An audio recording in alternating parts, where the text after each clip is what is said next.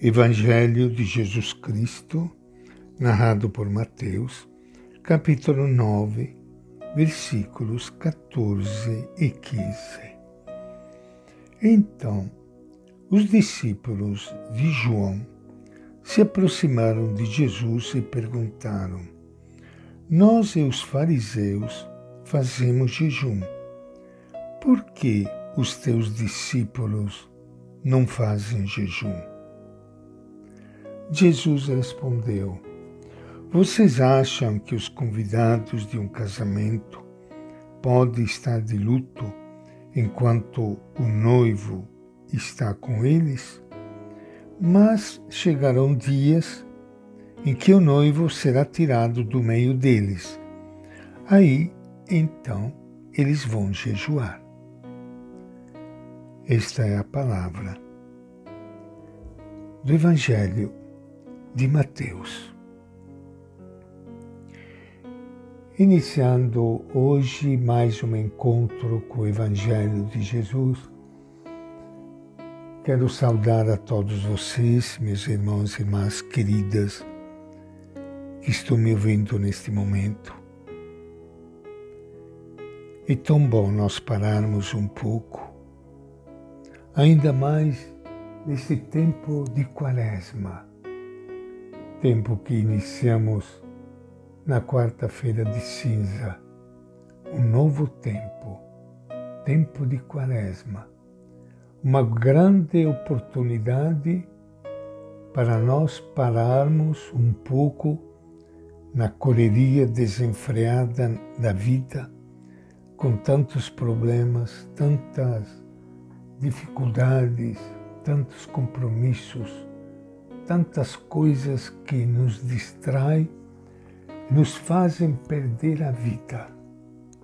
Sim, perder a vida, porque você veja, os anos passam, os anos passam rápido. Quando chega no fim do ano, todo mundo diz como passou rápido este ano e nós aproveitamos pouco da vida. Por que aproveitamos tão pouco da vida que Deus nos dá?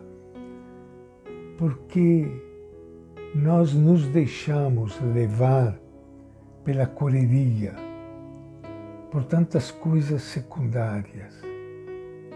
Por isso que vale a pena aproveitarmos desse tempo da quaresma para fazer um exercício, o exercício de parar no silêncio, descansar. Descansar não só física, fisicamente, mas também espiritualmente, limpando a nossa cabeça, a nossa mentalidade de tantas preocupações, tantos pensamentos. Como é difícil, né, gente? Como é difícil a gente descansar mentalmente, porque os pensamentos, especialmente os pensamentos negativos, entram e saem a todo momento e não nos deixa tranquilos, em paz. Faça um esforço para se libertar de tudo isso. Eu sei que não é fácil, mas acho que vale a pena a gente tentar. Tentar de fazer espaço na nossa cabeça, na nossa mente, aquietar o nosso coração, deixar que o Espírito de Deus, a luz de Deus, entre na mente, na cabeça, no coração de cada um de nós Deus, com a sua bondade, com a sua paz, com a sua serenidade, esquecendo por, um, por uns momentos tantos problemas que nos afligem, que são um peso na vida, experimentando a bondade, o amor, o carinho de Deus isso nos fortalece para nós depois enfrentarmos com mais ânimo, com mais coragem com mais força os problemas da vida. O Evangelho nos fala de jejum. Olha, esse é o primeiro grande jejum que nós devemos fazer na Quaresma. Aproveitar desse tempo para nós podermos nos colocar mais perto de Deus. Deus sempre está perto de cada um de nós. E colocando-nos mais perto de Deus, nos colocamos mais perto do amor. Nos tornaremos assim mais compreensivos, mais pacientes, menos irritadiços, poder ter mais tranquilidade na vida enfrentar com mais serenidade os problemas que sempre se apresenta sem querer, se apresenta na nossa existência. Jejum. O Evangelho nos fala de Jesus. O Evangelho nos fala de Jesus, que nos propõe esse tipo de jejum.